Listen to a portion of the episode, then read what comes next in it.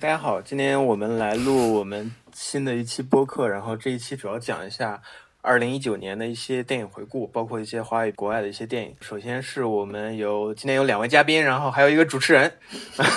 对，两位嘉宾，一个是那个我们之前上过非常多次节目的胡丫丫同学，对，另外一个是我们还是知乎观影团的 Stephanie。因为今天那个没有介绍具体电影，我们会聊非常多的电影，所以就直接先来说吧，就是呃，先来每一个人。你二零一九年最喜欢的一到三部电影，然后简单介绍与推荐一下。呃，第一个是黄丫丫先来。怎么是我先？我突然之间忘记了我 二零一九年最喜欢的电影。二零一九年最喜欢的电影，就是在这个时候，你提到这个问题，你脑子里想到的三部电影是啥？第一部《平原上的夏洛克》。震惊啊！没事儿，你继续。平原上的夏洛克。第二部呃，《寄生虫》。等会儿想到那个，这两个比较好，一个是《平原上的夏洛克》，一个是《寄生虫》。《平原上的夏洛克》，我之前给大家推荐过这个电影，就是就是我我也不知道为什么，就是你们说让我二零一九年最喜欢的一到三部电影，为什么《平原上的夏洛克》一下子就冲出冲在我的脑子里面了？所以我就立刻就是不加思索的说了出来。但是，呃，我觉得可能是因为他给我的震撼比较多，他给我就是那个就是。价值上的引导啊，或者说他让我去理解有一些东西，就是给我的影响会比较大一点。其他的电影就是好，当然是好，然后但是就是不会有说像《平原上夏洛克》这么深远的影响吧。就是至于影响是什么，我。你们可以听之前的节目，我之前说过了。哦，对，我现在想到第三部了，《利刃出鞘》。就《利刃出鞘》，《利刃出鞘》是那个胡丫丫同学，这个和我们一起录的第一期节目。啊啊，对对对对对对对，那看起来可能我怎么觉得胡丫丫是因为录了录了节目，印象深刻。我也觉得有点这种可能，就是就是给我印象比较深刻的电影，可能就这几部吧。然后在之前，我就暂时想不太起来了。但是等一下你们说的时候，我可能就会说啊，这一部我也很喜欢啊，那一部我也很喜欢。就是我是一个很博爱的人。OK，然后第二第二个那个，请我们那个 Stephanie 来简单聊一下今年最推荐的一到三部电影。呃，今年最推荐的，如果只是三部的话，其实还挺难选的。呃，我我先从我最近的吧，最近的就是《婚姻故事》，这个是今年的，如果是肯定是第一名的，它在我这儿排名。然后，在婚姻故事可以听我们上一期的节目，我们有一个长节目来聊。对，是是是。然后第二部的话，《少年的你》这个无话可说的好，就是我推荐《少年的你》，其实不仅仅是 不仅仅是因为是这个易烊千玺的原因，对，不仅是因为千玺，而是因为这个片子整体，我觉得在拍摄和立意上面都非常的优秀。呃，从各个维度看吧，都我觉得都是今年当之无愧的最最好的影片之一。然后接下来的话，我其实想提《双子杀手》，但是啊，这可能会我差点选了今年最烂 我想提《双子杀手》，那这个点一会儿可以聊一下。就是我，我觉得《双子杀手》是我觉得今年看的让我觉得非常感动的一个作品。所以你是看的一百二十帧吗？还是？对，我看了两遍，然后一遍一遍是一百二十帧，一遍是六十帧的，然后都觉得。呃，就是就是从各个维度上吧，就觉得非常感动。这个我觉得一会儿我们可以详细再聊一下。然后小丑其实是我觉得，我觉得小丑跟寄生虫在我这儿应该是两个在同一水平线上的作品。然后从情感上，我可能会更喜欢寄生虫一些。然后小丑的话，可能就会，呃，小丑是我觉得从技法上面我觉得非常厉害的一个作品，但是从情感上来讲，可能不是我很比较难感到特别强的共鸣的那种。然后我还可以继续说吗？我其实还有几部我觉得比较喜欢的。然后十大这个影片，这个三部根本就三部这 hold 不住呀，今年。对，因为今年确实我觉得是大年啊。然后《美国工厂》是我今年觉得非常好的一个作品，就是《美国工厂》是我和女朋友分歧最大的一部作品。之一，对对，这个我觉得一会儿可以详细聊。就美国工厂是我觉得他女朋友就是我们的主持人啊，非常非常 喜欢的一个一个一个纪录片。然后我在看的过程当中，其实有了感觉自己受到了非常大的冲击。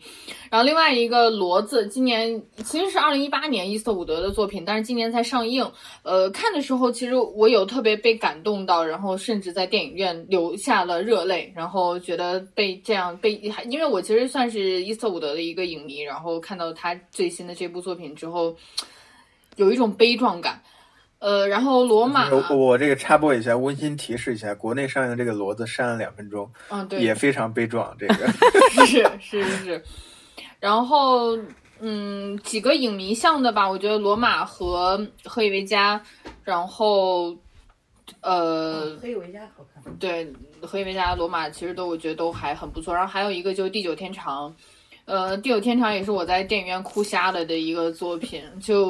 因为《地久天长》其实对我的冲击其实非常大，就是它它让我就是不断的在观影的过程当中想到自己的父母，然后想到如果我是他们，如果我是剧中的那些个人物会怎么样，然后。呃，咏梅和王景春的表演就当之无愧，我觉得今年的最就是今年最好的两位两个表最杰出的两个表演之一。然后还有一部我就是一定要提的，就是《复联四》，因为呃，